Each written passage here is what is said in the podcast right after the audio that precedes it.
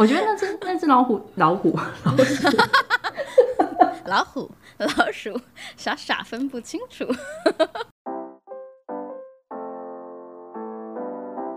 Hello，我是李比，里长的李，比方说的比，与自己轻装前行。我是 Orange。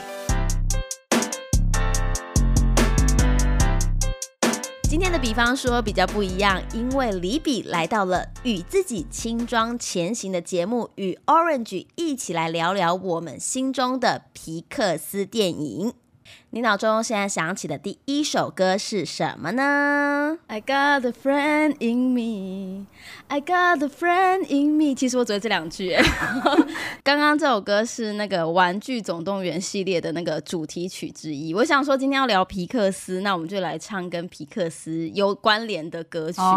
皮克斯的动画电影就是我每年以前那是我每年暑假的一个必修课。嗯，其实我第一部第一部皮克斯就是跟你一起看。的，就是超人特工，队对对，但他超人应该不是我的第一部，但是你要说印象最深刻，真的是超人特工队。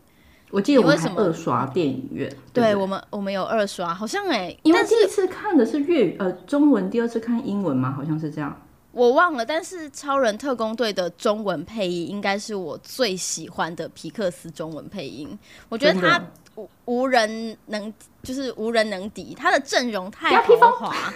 对，而且就是他每一个一字排开那些人，呃，你想象不到他可以表现的这么好。尤其是蔡康永在配伊夫人的时候，你觉得哇，天哪，太活灵活现！他真的把伊夫人，就是台台湾，就是台湾的配音可以配到这么好，我觉得很不可思议。就是也是我们每次都还会朗朗上口的。对对，其实我我在看《超人特工队》之前，我对动画是就是动画就是卡通片，我没有特别的感觉。但是就是看了《超人特工队》，也可能是听你介绍吧，就皮克斯怎么样怎么样，就是跟我你又很会分享嘛，跟我讲完之后，我发现哇，这个公司真的好好酷。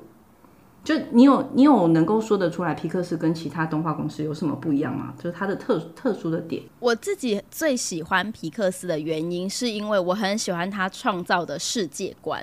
就是他的故事的每一个世界观，其实都会让你觉得，就是它是想象的世界嘛，但是你都会觉得那是真的。就像到现在，你会觉得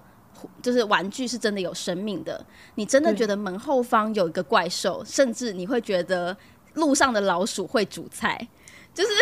你你觉得这些事情是可以影响到你的生活，你就觉得这个世界观它建构的非常的完整，然后让你很很入戏。因为我我真的看任何东西，我真的很讲求入戏这件事情。那但是不入戏，很多人是因为逻辑不通。那像老鼠会煮菜就是逻辑不通的事情，但他可以把这么逻辑不通的事情。变得很真实，或是像小女孩吸取尖叫，然后可以获得另外一个世界的电力，你也觉得逻辑不通啊。但是她后来又变成另外一种声音，你就觉得哇，整个都合理了。然后你就开始觉得这个门后面是不是真的会有怪兽出来跟你讲笑话？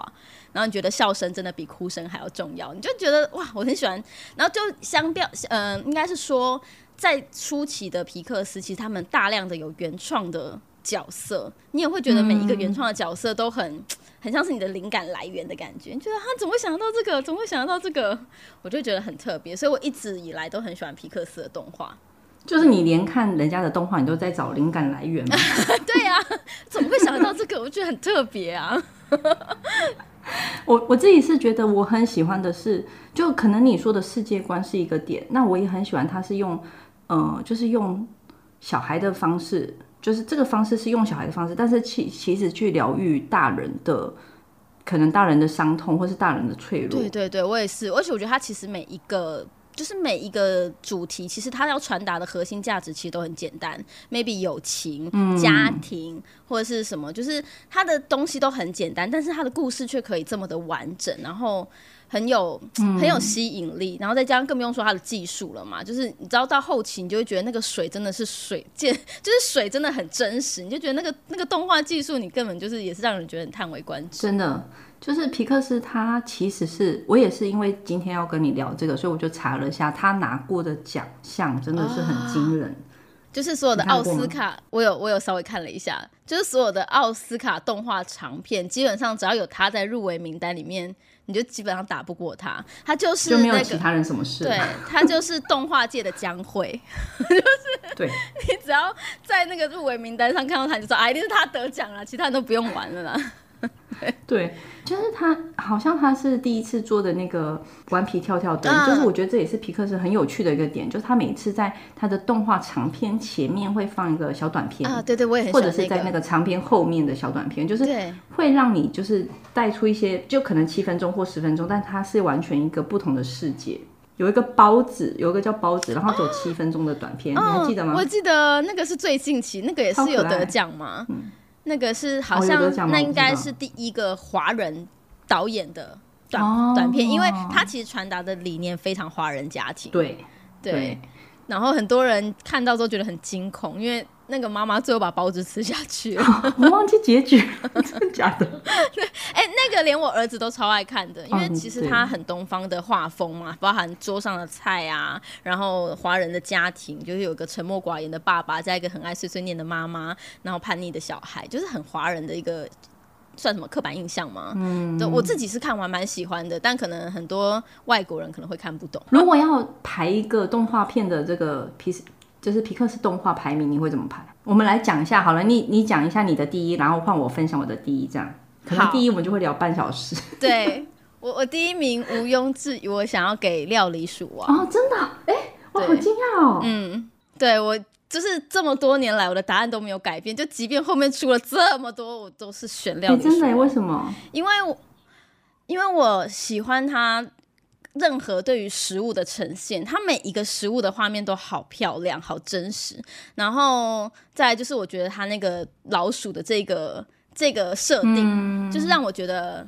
很很很特别。明明是一个非常不可能的事情，但我完完全全因为这部电影而相信它。然后再来就是它的音乐，就是比较法式的啊，它那个整个音乐我都觉得哇，好浪漫，好优雅，然后我就觉得整个动画。很喜，我很喜欢那个氛围，嗯，对，然后再加上它，就是它那个老鼠在就是做菜的过程当中，非常的非常的精致，然后你就会觉得明明它是一个很很脏，然后大家印象当中很丑陋的一个过街老鼠，对，一就是只老鼠，明明应该是人人喊打，可是它却很优雅的在那边做一道浓汤，然后你就会觉得哇，好吸引人哦，好好吃的感觉哦，对，就会忘记它是老鼠。我觉得也许就是他们是想要传达这个，然后我我有完全 get 到，所以我很喜欢这部片。就是我感觉是。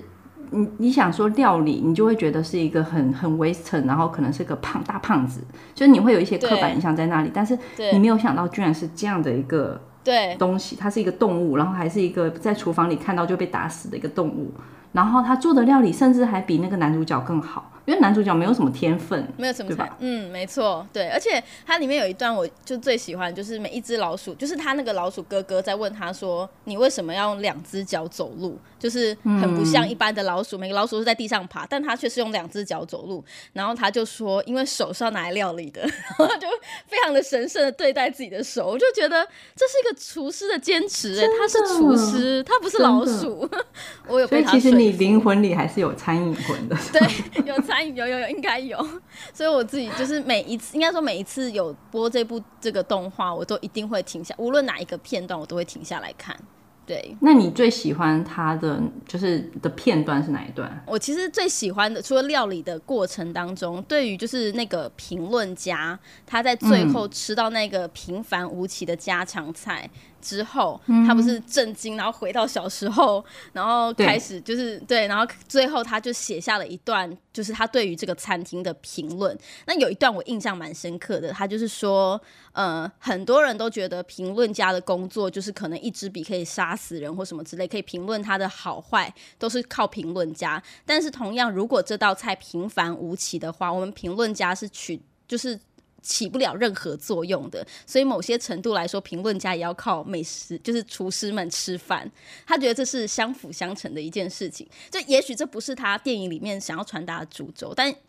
可能就是我对于评论家这个身份，是作家、美食美呃美食，就是部落格那时候部落客，就是我们这些人在写文字的人，我觉得这个。有打中我的心，就是对我们在看每一个作品的时候，我们都好想要写一些好像很厉害的影评啊、乐评啊。但是如果这部戏很无聊，我真的写不出东西来，然后就会觉得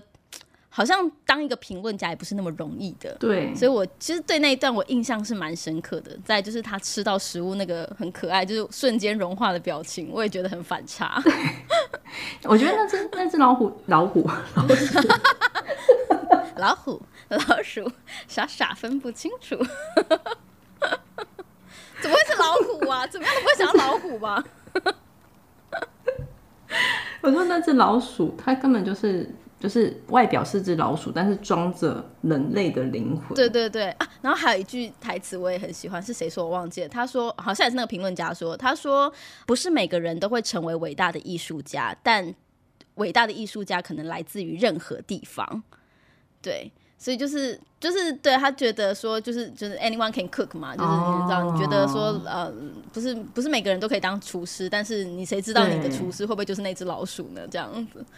我这句话我也觉得蛮特别的。对我我对这这部的印象最深刻的片段是，就是那个男生他其实是很想要煮出一些好的东西，就是那个男主角，但他因为。天之平平，所以他就那让那只老鼠站在他的帽子厨师帽里面，然后就去动作傀儡操控他，对，印象很深刻。我也觉得，而且很厉害。就为什么是那只头发，我搞不懂，很不合逻，很不合逻辑。但我相信了。对，只是我的 top one。我的 top one 的话，就是呃，是比较后期的灵魂急转弯啊。我啊，你超推这一部的，我知道。对。就是跟很多人讲到讲到皮克斯，我就会建议他们去看《兽》，因为就是他有很多，就是我先讲一下他的剧情好了，可能有些人没有看过。就是他是一个音乐老师，然后他最大的梦想就是在一个 bar 里面跟一个很厉害的人一起演唱，就是一个女女知名爵士，然后一起演唱。然后他终于有一天梦想成真了，在成真的那一天，他居然跌倒了，发生意外，掉到一个水沟盖里面。我理解应该就是死掉了，因为他的灵魂就飞走了。然后他飞到一个地方，那个地方我也不知道叫什么地方，但就是在那里，大家都是重新的，就是有点算是重新投胎吧。然后也我觉得皮克斯很有趣的设定，就是在那里投胎人，他都会被赋予一些特征，就是你与生俱来带有的一些专长、兴趣、能力，都是在那里就已经被赋予了。然后他也遇见一个人叫二十二号，twenty two，对，twenty two，twenty two 很有趣的点就是他的设定跟这个这个 Joe，就是他他这个主角是完全相反的，他就是不想回到地球，他觉得呃他不想去到地球，因为他觉得地球没有什么有趣的点，就但是这个 Joe 是很想，他不想当人，他不想当人，然后这个就很想回去，因为他梦想即将成真，所以这这就发生了一些，就是我觉得是很有趣的火花吧。然后我就讲五五个点是我觉得印象很深刻的，我不知道你你看的感觉怎么样，你可以跟我分享一下。第一个点就是他自己去到了一个空间里面，然后他看到了一些标志性的雕塑，然后这些雕塑都彰显了他生平的一些成绩。结果这些成绩都是他在悔恨，他在等待，他在他在懊恼，说他还没有拿到那个他梦想中的那个角色。我就觉得。就是你，你想象，如果你有一天就离开了这个人世间，你去到一个空间里，你看到那些雕塑会是什么？就是我觉得这个在回顾人生跑马灯的时候，对，就是那那那我们会看到哪些东西呢？就是我觉得这个点我是很很就是很惊讶，他会这样拍出来，用这种方式去去描述。嗯，然后另外一个就是他们一直整片里面在讲的那个 sparkle，就是。火火花吗？应该算是对火花。然后他们寻寻觅觅，就是 Twenty Two 一直寻寻觅觅的那个火花到底是什么？然后最后他们就发现，可能看天空就是我的火花呢，或者走路就是我的火花呢。我很擅长走路，对吧？就是发现其实不一定一定要去追追求什么，嗯，那个梦想才是真正的 Sparkle。对，这个是我觉得一个点。还有一个就是我自己很喜欢的那个心流。心流就是，如果你是一个你完全沉浸在一个你热爱的事情当中的时候，你就会到一个空间里，然后那个空间里没有别人，你就是一直在做那件事情。就表，比如说这个爵士乐小提琴手，他就是非常沉浸在拉小提琴过程当中。然后，但是如果你一旦走火入魔了，你那个心流，你就会掉到另外一个空间里。比如说那个呃，有一个很执着的股票经理，他就会一直在那边。就是想要股票涨啊，就是那种，就其实或者是那个找寻生命意义的，就是他会陷入到一个很很茫然的一个状态。其实跟我们，就是我觉得皮克是很厉害的方式去描写这些、呃人生中的不同阶段，他都很有技巧。对，他用很很小朋友的方式，但是都写出了真正的这个意意境出来。然后有两个片段是我印象很深刻，然后我也很喜欢的，就是你还记得那个男主角去不小心跟一只猫换了。呃，应该是他跟 Twenty Two，他去到那个猫的身体里面，然后 Twenty Two 去到他自己的身体里面，然后他们去剪头发，就在那个理发师，那个黑人理发师。我也很喜欢那一段。对他们就那个互动是非常的有节奏感的。然后他们聊完之后，就是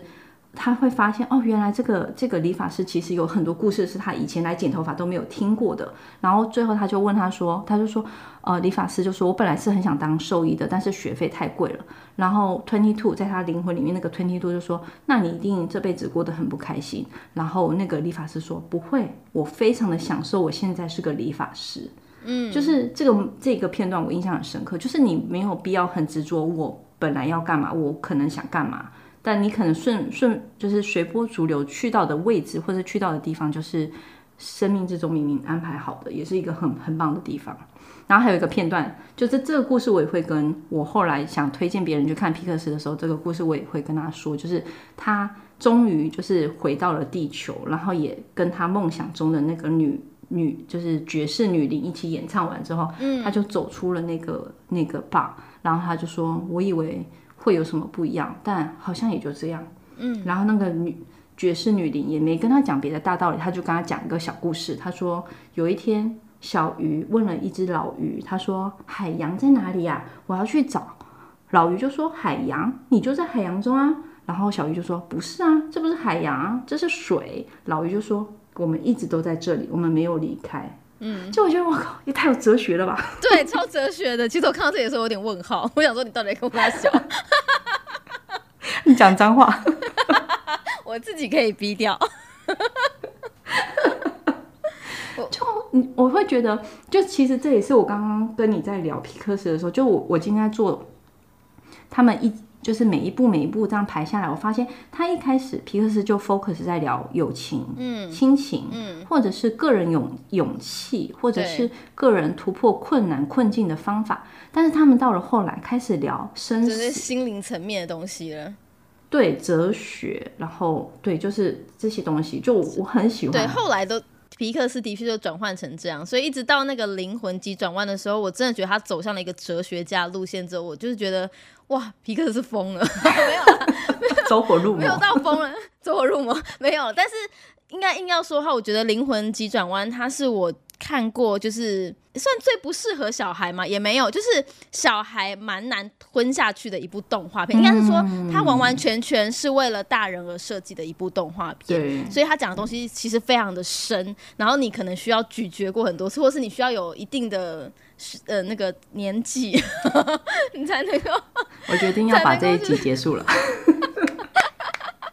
不是，但是你说到年纪，我非常认同，因为你记得我们看《超人特工队》第一部的时候是几岁吗？就是大概十六七岁，十七、十六、十七、十九岁。哦，十九岁吗？哦，我以为是我们，然后我我等到我们看《灵魂特工》呃，《灵魂 灵魂急转弯》的时候，已经三十五岁了。嗯，所以就是他你在不在同阶段成长看他的动画，对对，就是完全是不一样的领域。对，这也是我那时候我跟你聊过，说为什么把《玩具总动员》拆开，嗯就是我喜欢的里面，其实我完全没有把《玩具总动员》排在里面，因为它就是对我来说，它是动画片的顶标天花板。哦，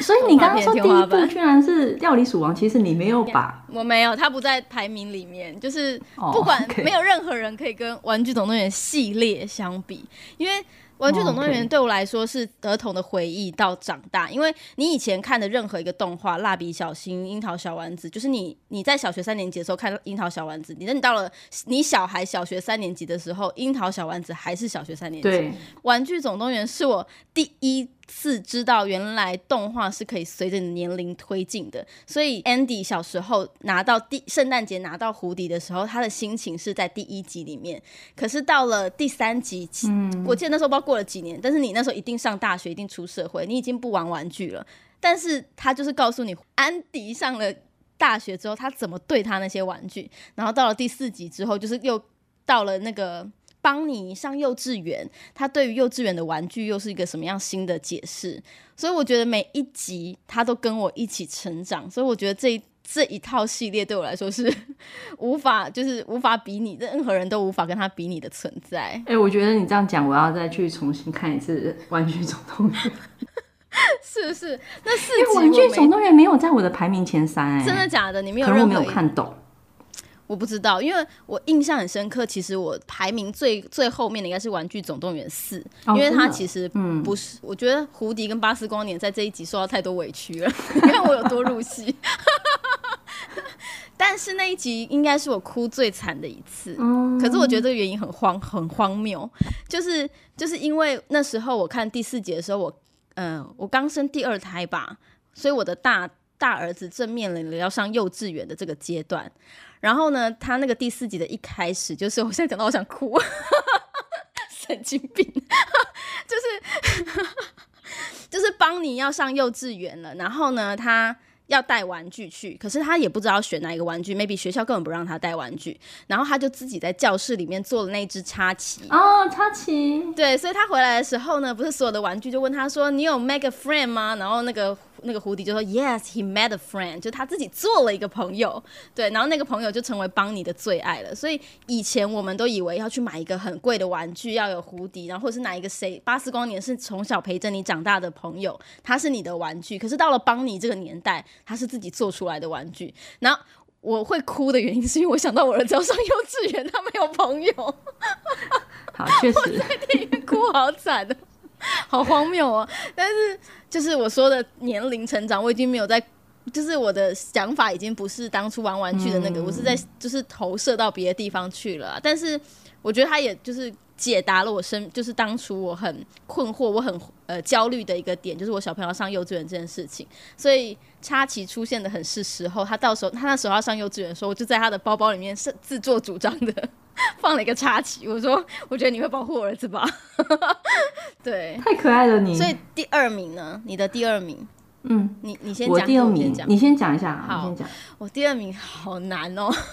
第二名我想了半很久，我应该会给可可夜总会。哦，就是聊生死。，对，然后又有家人。其实我觉得《可可夜总会》好像不太算是我一开始看了就特别喜欢的，因为它就是讲到死就是一些死掉的那个亡灵节里面的那一个比较。严肃，比较对，稍微严肃一点。可是因为它的那个主要的发生的地点是在那是在墨西哥吗？我不知道在哪里。对墨墨西哥对，他用了很缤纷的嗯色彩来。就是创造出他我我认为的世界观，然后那是大家很害怕的什么阴曹地府有没有？这大家都觉得是对，很其实他他的模拟是很有趣的。对，他却用了非常缤纷的色调，然后明明是很可怕的骷髅头，可是每个人都好像你明明不知道他长怎样，可看他的骷髅头，你觉得嗯，你好像知道他就是活着的时候长怎样，就觉得这些都很特别。然后再就是他寻找父亲的过程当中的阴错阳差，然后最后就是那个 Coco 妈妈在这个就是死呃。就是快要死掉了之前，然后他终于想起了他的爸爸是谁，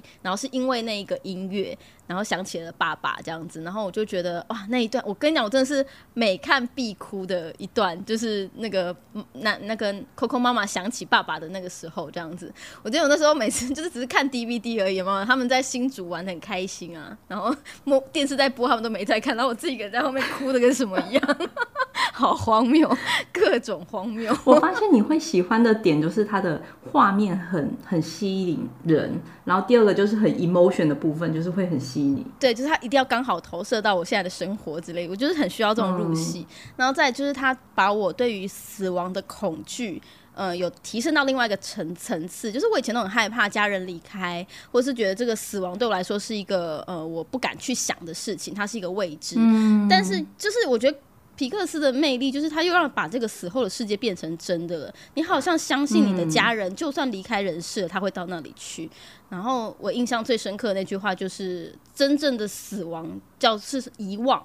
就是你真的就是当你在世界上被人忘记之后，你才是在那个世界真正的死亡。所以我们在这个世界上要做到的事情，就是不断的想念我们的家人，一定要记得他，不管是呃，就当他离开之后，我们还是要每年祭拜他们。你看我很传统吧？每年祭拜，每年想念他们，然后让他们可以在另外一个世界，然后可以随时回来看我们。这样，这就是我还蛮喜欢这一部戏的原因。我我对这部就是印象最深刻，也是你刚刚讲的那个点。其实好像是一个墨西哥的谚语，就是说，呃，一个人的死亡有三层，一个死亡是真的生理上的死亡，就是断气。然后第第二个忘记了，但第三个就是当世界上最后一个再也没有一个人记得你是谁的时候，你才是真正的从这个世界上。不觉得难过吗？没有，不觉得难过。对，然后它里面不是重点，它里面其实有很多很好听的歌曲，然后我也觉得，对我我很容易被歌曲所所就吸引，就是像其实像那个灵魂急转弯，我印象最深刻还是它非常大量的爵士乐。然后像我刚刚提到料料理鼠王，就是法式的配乐，然后可可夜总会，就是他的歌曲也都很好听。我觉得是我在看电影的另外一种，就是加成的享受这样子。对，所以是第二名，我就给可可夜总会。你的第二名呢？我第二名应该会是呃脑筋急转弯。对，我喜欢他的，很难选的。我就是很犹豫啊，这个可以。因为脑筋急转弯就像有可能有点像，我也喜欢可可夜总会，但我喜欢它的点是在于它把一个很抽象的东西形象化了，就是让大家可以呃说得出来那是一个什么东西。所以像脑筋急转弯也是，我喜欢他们把那种抽象东西形象化，对小朋友说得出来。我我开始有情绪了，就像你之前我女儿。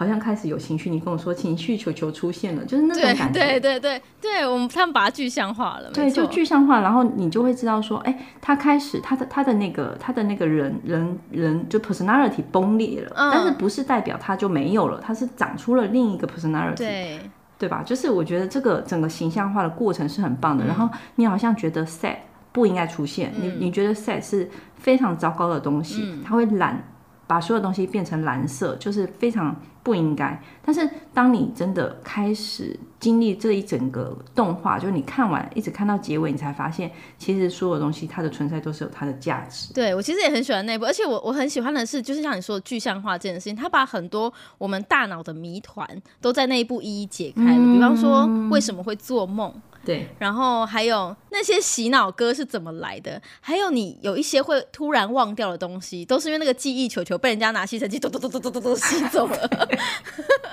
对你，你突然就是懂你的大，怎么都想不起来了。对，对，忘了这样，然后你就发现你你原谅啊啊忘了，一定是因为请那个记忆球被吸走了，不是我的错。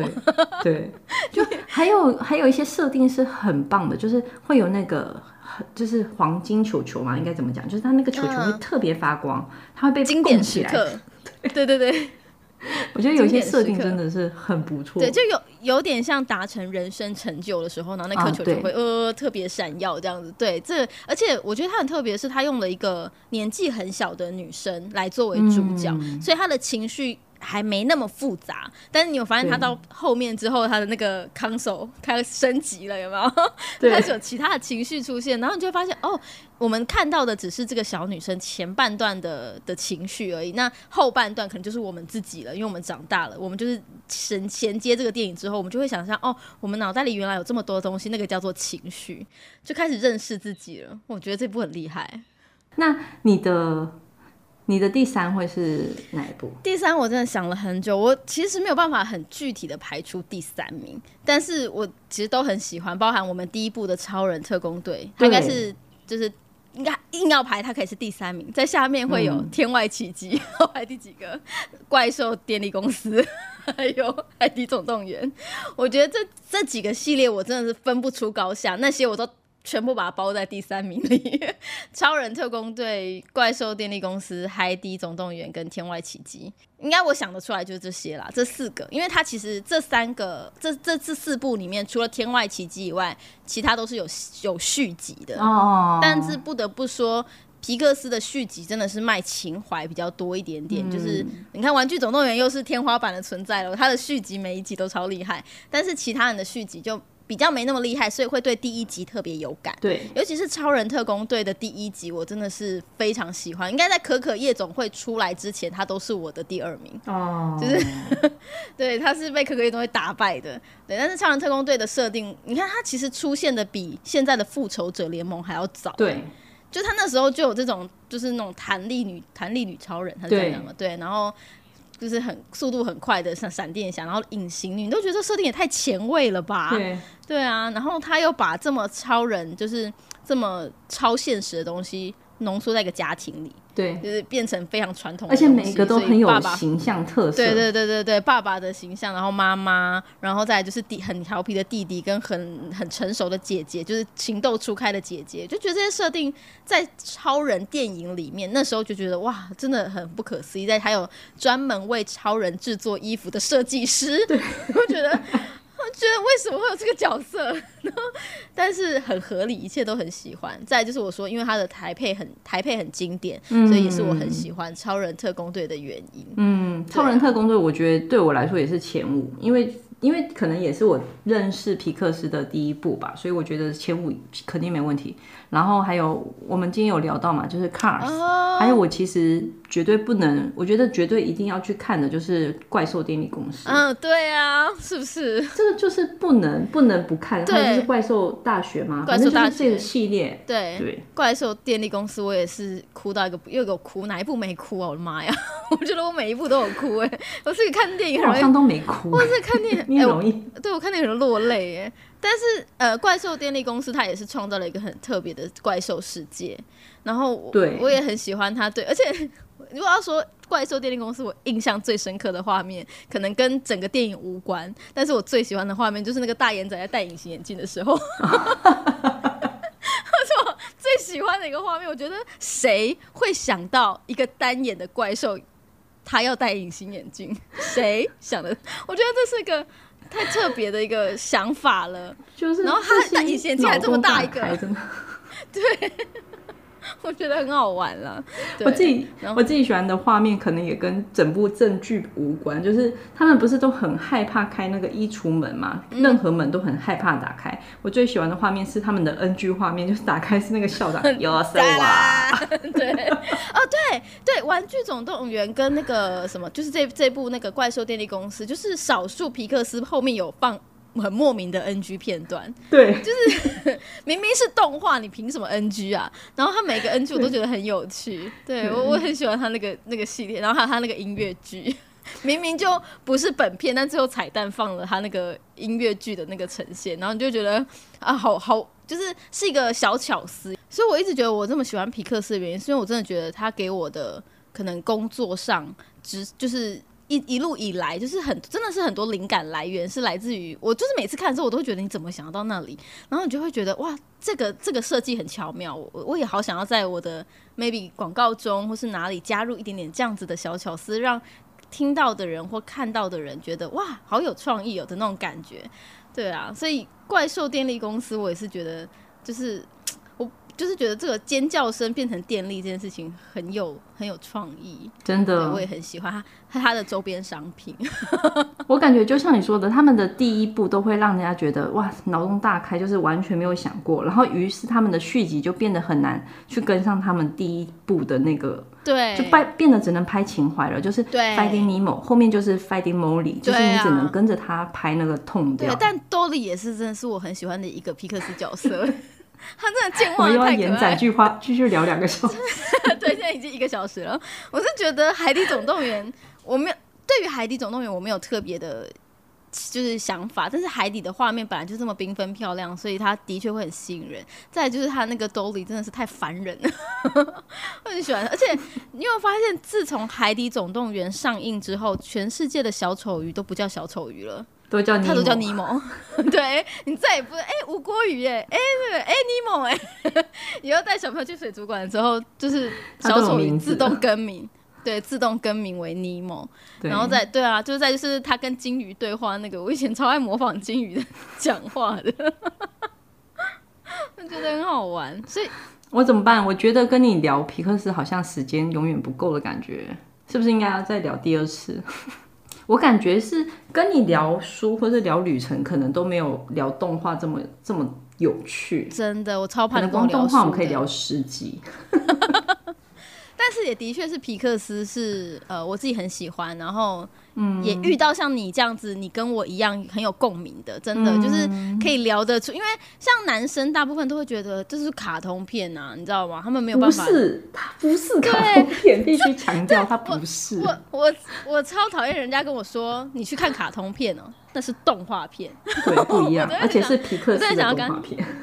对对对，我都很想跟他证明这件事情，所以对啊，就是这个可以聊很久，差不多我们今天准备的也就是各自的前三名。感谢你们收听今天的比方说，如果你想跟李比聊聊更多关于皮克斯的电影，你也可以到李比的脸书粉丝团“李长的李比方说的比”。那我们的比方说，下次见啦，拜拜。